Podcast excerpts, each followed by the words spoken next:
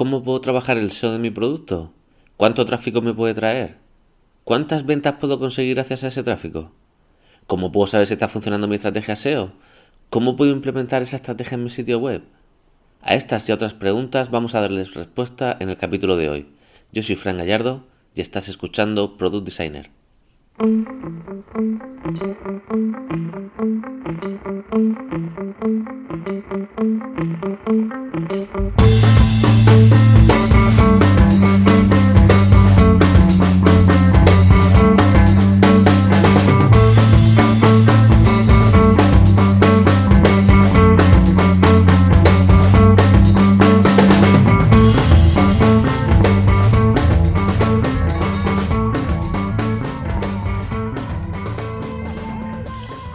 estado meditando si incorporar el tema del SEO al podcast, pero creo que el SEO ha cambiado mucho y se ha convertido en un elemento más a considerar dentro de la definición de nuestro producto. Eh, yo creo que es una cara más. El SEO, y más hoy día, poco tiene que ver con repetir palabras clave por tu sitio web. Ya no tiene nada que ver con hacer cosas raras ni, ni en interpretar algoritmos de Google. Eh, cada día tiene más que ver con conocer a tu cliente, con saber qué necesita, qué le preocupa, saber cómo busca la solución a sus problemas y entonces hacer todo lo posible para que nos encuentren a través de Google, siempre y cuando busque la solución a sus problemas allí. Pero sin esto primero, sin conocer quién es nuestro cliente, no podemos hacer un buen SEO. Por eso es algo tan importante para el diseño y para la creación de un producto. Además, si queremos tener éxito para dar a conocer o vender nuestro producto, el SEO puede ser una de las, de las estrategias a utilizar dentro de nuestro plan de marketing online. Cuando hablamos de SEO, a pesar de que ya existen otros buscadores realmente, en realidad estamos hablando de Google, Fíjate si Google es importante en nuestro entorno, que para muchas personas Google es Internet. Una vez que tenemos claro que cuando hablamos de SEO hablamos de Google, tenemos que pensar cuál es el objetivo de Google. El objetivo de Google es que los usuarios encuentren lo que están buscando y que además lo encuentren de forma rápida, la primera. Lo que Google intenta es que en el primer resultado que te aparezca cuando buscas sea que solucione tu problema o responda a tu pregunta. Esta es una tarea tetánica y por ello Google intenta mejorar su algoritmo y su funcionamiento de forma frecuente. Dicho esto, si el objetivo de Google es dar al usuario lo que necesita cuando lo está buscando, podemos plantearnos lo siguiente. ¿Cómo sabe Google qué páginas tiene que ofrecer a un usuario que está buscando algo concreto? Pues para ello, lo que hace Google es indexar la web y catalogarla en función de su contenido. ¿Qué es eso de indexar la web? Lo que Google hace es una especie de escaneado de la página web pero no lo escanea todo, porque eso sería absurdo. Escanea el contenido más relevante de la página. Eh, aquellos sitios donde Google espera encontrar las pistas que necesita para saber qué contenido tiene tu página, sobre qué tema va, a quién le puede interesar, eh, para saber si tu contenido es relevante, etc. El proceso que Google sigue es examinar las etiquetas HTML más importantes. Por ejemplo, el título de la página, la etiqueta meta description, eh, las cabeceras del contenido, los elementos de la navegación, los anchos text, que es el texto que hay en los enlaces, eh, los textos alternativos que hay en las imágenes, etc. Una vez que has escaneado la parte más importante del contenido semántico y de los enlaces entrantes y salientes al sitio, ya puede hacerse una idea del contenido del que trata tu página para hacer una primera clasificación. Cuando Google indexa tu sitio, ya sabes si tu página es de servicios de desarrollo web en WordPress, si vendes material eléctrico online o si haces tutoriales de fotografía. Una vez indexado, Google compara tu sitio con el resto de páginas similares en la misma temática y le da una especie de puntuación en base a algo que le llamamos autoridad. Y esto era un coeficiente que utilizaba Google y que tenía el nombre de PageRank. Esto no es ni más ni menos que Google intenta validar la autoridad que tienes en tu sector. ¿Y cómo lo hace? Bueno, pues viendo el número y la procedencia de los enlaces que hay hacia tu sitio, considerándolos como si fueran recomendaciones o votos de otros sitios hacia el tuyo. Por ejemplo, si tu sitio tiene muchos más enlaces entrantes que la competencia, Google tenderá a darte más autoridad que al resto de tu competencia. E, esto del tema de los enlaces es otro mundo, porque por ejemplo, no todos los enlaces tienen el mismo valor o el mismo peso para Google, ya que, por ejemplo, no es lo mismo un enlace desde el diario El País que desde el periódico del instituto. Eh, tampoco pesa lo mismo un enlace desde una página que no tiene nada que ver con el contenido que tu sitio que un enlace desde una página pues, del gobierno, las .gov o de una universidad, que son las .edu. Todo esto influye para que Google haga una clasificación de tu sitio. Hay algo que tienes que tener muy en cuenta desde ya, desde este momento. Lo más importante en el SEO hoy no son las palabras clave. De hecho, la tendencia es que cada vez importan menos. Si haces una búsqueda de una palabra clave y buscas esa palabra clave en los resultados de búsqueda, podrás comprobar que en las 10 primeras posiciones hay resultados que no tienen directamente esas palabras clave ni en el título ni en la metadescripción, que es el texto que representa un resultado de búsqueda. Google ya no le da valor a las palabras clave, o al menos no tanto como antes. Le da valor a los temas. ¿Temas? Sí. Google es capaz de identificar sobre qué tema va un contenido de tu página sin importar las palabras clave que estés utilizando por mucho que las repitas. Google ahora le da mucha más importancia a las llamadas palabras latentes relacionadas. A ver, estas palabras son las que Google espera encontrar para darle validez a la hora de calificar tu página para un contenido y unos términos. espera, me explico. Si tú tienes una página sobre Iker Casillas, lo que Google espera encontrar en esa página para considerarla relevante son palabras como Sara Carbonero, José Mourinho, Real Madrid y Bernabéu. ¿Entiendes por dónde voy? El algoritmo de Google ha evolucionado tanto para filtrar el contenido de calidad y para ofrecer los mejores resultados que sabe si el contenido que has creado es bueno o tiene poca relevancia para ese tema. Incluso aunque repita 100 veces en la página el nombre de Iker Casillas. Si no encuentra palabras relacionadas Google que espera encontrar no te va a posicionar para ese contenido jamás.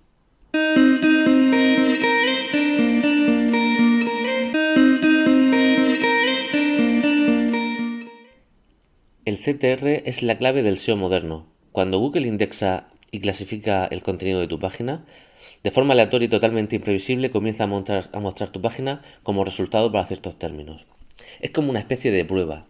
Eh, pues bien, si los usuarios hacen clic en tu página y no salen inmediatamente, Google piensa que para ese término que ha consultado el usuario, tu página era satisfactoria y comenzará a posicionarte cada vez mejor. Pues bien, a la relación entre el número de impresiones, es decir, el número de veces que Google muestra tu página a un usuario como resultado de búsqueda, en relación al número de clics, ese es el CTR, y cuanto más alto sea ese porcentaje, mucho mejor. Se puede decir que además de hacer que Google nos indexe y clasifique para los temas que nos interesa, lo que tenemos que conseguir es que cuando nuestra página sea mostrada por Google, el usuario haga clic y se quede en nuestro contenido. Por eso es tan, tan, tan importante crear títulos y etiquetas meta description que puedan interesar a estas futuras visitas, ya que tenemos que captarlas, tenemos que atraer a ese usuario. Ahora que ya hemos entendido cómo funciona el SEO moderno, ha llegado el momento de aprender cómo aplicarlo. ¿Qué cosas tenemos que hacer para trabajar el SEO? Pues bien, para trabajar el SEO y que nuestro sitio sea encontrado por futuros clientes, tenemos que trabajar dos aspectos bastante diferentes. En primer lugar, el llamado SEO on page, que viene a ser la semántica y la estructura de la página. Con esto le estamos ayudando a Google a que nos indexe para términos y temas que nos interesan. Tendremos que trabajar muy bien además los enlaces internos y los textos los anchor text que usamos para los enlaces, etc. Se puede decir que es una parte mucho más técnica y mucho más de desarrollo web que, la que vamos a ver a continuación y que es el segundo pilar de cómo aplicar el SEO, y es el marketing de contenidos. Eh, por ejemplo, un blog donde aportemos valor y tratemos temas relacionados directamente con los términos y contenidos que queremos posicionar nos va a ayudar, sin lugar a dudas, a darle pistas a Google y motivos para que empiece a mostrarnos para estos temas. Luego además tendremos que decirle a Google que nuestra página tiene cierta autoridad, por lo que tendremos que trabajar en medios externos que enlacen nuestro contenido. El SEO es una estrategia que hay que trabajar. Hay que trabajarla continuamente y además comienza a dar frutos a medio y largo plazo. El SEO es interesante, ya que el tráfico orgánico, además por muy mal que se haga, siempre tiende a aumentar con el tiempo. Además es un tráfico no pagado, como, como, no como ocurre con campañas de anuncios o de comunicación. Es decir, no necesita aportaciones económicas. Ahora bien, el marketing online es un campo muy amplio y tiene muchos canales que podemos trabajar. Es clave que en nuestra estrategia elijamos cuáles son los canales más efectivos para promocionar y dar a conocer nuestro producto. Eh, por esto es muy importante saber de antemano si el SEO nos puede dar las visitas que necesitamos o no. Ahora bien, ¿cómo puedo saber si el SEO va a ser rentable para mi producto? Antes podíamos usar eh, herramientas como Keyword Planner eh, de Google, que era una herramienta gratuita que se diseñó para optimizar la canción de campañas de AdWords, pero que ahora ha limitado y no da resultados válidos para estudios de palabras clave. E, en mi caso, para mis clientes, yo uso SEMrush para hacer estudios de palabras clave. Esta herramienta tiene un precio de unos 199 dólares al mes, eh, aunque seguro que hay alternativas más económicas en el mercado. Os dejaré de todas formas un listado de alternativas en las notas del programa. Pues bien, en el estudio de palabras clave no solo analizamos y encontramos qué palabras son las que más nos pueden interesar trabajar de cara al SEO, porque tengan mayor promedio de búsqueda mensual, sino la dificultad de posicionarnos bien para ella. Recuerda que al SEO jugamos muchos y hay empresas que están muy bien posicionadas y que tienen mucha autoridad y que están trabajando el SEO y que compiten para palabras clave que nos interesa trabajar a nosotros. eh, esto va a ser en ocasiones eh, lento y costoso de, de sobrepasarles en los resultados. Pero lo más importante no es el volumen de búsquedas. Eh, que una palabra sea buscada en un promedio 1200 veces al mes no quiere decir que vas a recibir 1200 visitas al mes por, la gorra. Eh, voy a contarte cómo funciona. ¿Recuerdas lo que te comentaba del CTR? Pues bien, según muchos estudios, en un resultado de búsqueda, en ese top 10 de, de, resultados que te ofrece Google cuando buscas, el primer resultado, el número uno, el que está en primer lugar, tiene un CTR de un 30%. Esto quiere decir que un 30% de las personas que buscan una palabra clave hacen clic y visitan el primer enlace. Se te puede parecer poco, pero del puesto 6 al 10 de este resultado de búsqueda tienen un CTR de un 3%. Es decir, del 6 al 10, solo 3 personas de cada 100 hacen clic en esos resultados. Por poner los números gordos y con un ejemplo rápido. Imagina que yo vendo un libro de 10 euros y tengo una landing para venderlo.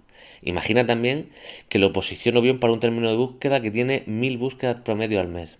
Podría pensar, qué bien, 1000 búsquedas al mes. Por 10 euros al final me llevo cada mes 10.000 eurazos. Pues no. Eh, si consigues estar en el puesto número 1, tendrás el CTR más alto que será aproximadamente de un 30%. Es decir, tendrás 300 visitas de forma orgánica a tu landing está bastante bien. Pero claro, si tu landing tiene un 3% de conversiones, que más o menos es la media de conversiones del mercado, es de una venta, 10 euros. Es decir, lo que quiero mostrarte con estos números es que quizá en muchas ocasiones es preferible que dediquemos nuestro esfuerzo a canales que sean más rentables que el SEO. Bueno, imagina que estás trabajando una estrategia SEO. ¿Es cómo saber si todo está funcionando? Bueno, hay herramientas como Google Search Console, eh, Google Analytics, en mi caso SEMrush y Mod, que son las herramientas que yo utilizo para monitorizar todo, todo el trabajo SEO y toda la evolución de, de, los temas que estoy trabajando para mis clientes. Eh, lo primero es comprobar que realmente las palabras clave que estás trabajando te están produciendo tráfico. Para ello, entra a Google, en Search Console, y en el menú lateral, en la opción tráfico de búsqueda, entra en la opción analítica de búsqueda. Aquí tienes un resumen de todas las palabras clave para las que te ha indexado Google. Puedes seleccionar clics, impresiones, CTR y posición. O todo junto, que es lo que yo hago. Y puedes ordenar las palabras por el criterio que prefieras. Este listado de palabras clave es muy importante, ya que indica qué palabras clave te están dando tráfico orgánico. Si en este listado ves que en las primeras posiciones están palabras y términos relacionados con tu nombre y con tu empresa, significa que tienes un gran branding. Y eso es bueno para tu marca. La gente entra en Google, pone tu nombre y entra en tu web. Eso es positivo de cara al marketing online, pero no es tan positivo de cara al tráfico orgánico, ya que el objetivo de nuestra estrategia SEO es posicionarnos para ciertos términos basados en productos, en servicios que vendemos, para captar a nuevos clientes, para que nos encuentren y para crecer. Si la gente accede a nuestra web poniendo el nombre, son clientes que ya hemos captado por otros medios, ya sea social media, nuestra estrategia de comunicación, etc. Aquí tienes que analizar varias cosas. La primera es si las palabras clave que trabajas aparecen aquí. Si no aparecen en este listado, es que Google no, te está mostrando para esos términos, por lo que algo estás haciendo mal en tu estrategia de SEO on page. Tendrás que revisar títulos de las páginas, enlaces, anchor text, cabeceras, o incluso mm, deberás crear contenidos para esos términos. En definitiva, grítale a Google que tu sitio tiene relación con esos contenidos. Otro aspecto importante para analizar aquí es el conocer el ranking de las palabras clave que atraen tráfico orgánico a tu sitio. Si ordenas el listado por posición, puedes ver las palabras clave para las cuales sales en los primeros resultados. También puedes ver el CTR de cada palabra clave. Cuanto más alto, mejor, valoración tendrás por parte de Google. Un porcentaje alto significa que el número de clics en relación a las veces que Google ha mostrado tu página como sugerencia es alto. Es decir, para el usuario ha sido relevante esa información que Google ha sugerido para ese término. El número de impresiones indica el número de veces que Google ha mostrado tu página para esa palabra clave y muestra dos cosas a la vez. Si el número de impresiones es alto, indica que esa palabra se busca por tus usuarios de forma frecuente y que además Google te muestra de forma frecuente para esa palabra clave. Por eso te aconsejo que revises y sobre todo analices frecuentemente estos datos para comprobar que tu estrategia SEO está funcionando tal y como lo tienes previsto o que en función de los datos tomes medidas para poder corregirlo. Hay una pregunta muy recurrente en muchos de mis clientes. ¿El SEO es solo para la web? Sí y no. El SEO es para páginas web, pero dependiendo de los resultados de búsqueda pueden ser imágenes, vídeos de YouTube o incluso aplicaciones. Recuerda que si buscamos desde el móvil, en los propios resultados de búsqueda nos puede salir nuestra aplicación. Si estamos trabajando una o incluso la Smart Bar, que, está, que es esta barra superior que sale en nuestra web cuando la visitan desde el móvil, tiene un botón de descargar. Es decir, gracias al SEO también podemos conseguir descargas de aplicaciones desde fuera de las tiendas Google Play o App Store. Y bueno, yo creo que lo importante, lo que quiero decirte en este programa de hoy, es que el SEO no vende. E, es un método, como otros muchos, para captar clientes, pero la clave está en convertir esa visita en una venta. El SEO sirve para captar, pero luego hay que vender. Eh, por favor, huye de esos profesionales que te cobran por posicionar 10 palabras clave. Eso no es SEO, eso no es inteligente para tu negocio, eso ni es rentable ni es eficiente. Eso, en muchos casos, y lo siento mucho, es una tomadura de pelo. El SEO al final es puro sentido común. Hay gente pagando auténticos disparates al mes por tener una palabra clave posicionada en el top 1 y que resulta que a lo mejor tiene 10 búsquedas mensuales al mes. Si tu cliente utiliza Google, para localizar servicios o productos como los que ofreces, trabaja el SEO, investiga y analiza qué términos y temas son los que buscan tus clientes para que te puedan encontrar. Eh, trabaja con coherencia, que tu página sea fácilmente indexable por Google. Eh, eh, explicarle entre comillas a Google de qué va tu contenido y qué objetivo tiene. Consiga autoridad, crea enlaces internos, trabaja temas, genera contenidos y aporta valor. Intenta conseguir buenos CTRs cuando Google te muestra usuarios pues con buenos títulos, con una buena descripción, que tengan mucha relación con el contenido contenido que se le va a mostrar al usuario si, si hace clic y te visita y sobre todo mide, mide mucho, analiza y, mejora. Y bueno, ya hasta aquí el programa de hoy. Recuerda que puedes ponerte en contacto conmigo a través del correo electrónico fran.gallardoramos.com o seguirme en Twitter donde soy arroba fran doble barra baja gallardo o en Facebook en la nueva página del sitio gallardoramos.com. Eh, también puedes dejar una valoración de 5 estrellas o una reseña en iTunes para ayudarme a tener más visibilidad y poder llegar así a más gente. Y no olvides que puedes contratar mis servicios profesionales de diseño y desarrollo, especializado en WordPress desde cero y a medida, así como todo lo relacionado con estrategias de marketing online, métricas y mejoras de conversión y de ventas, usando cualquiera de los medios de contacto que te he contado. Y sin más, pues gracias por estar ahí y hasta el próximo programa.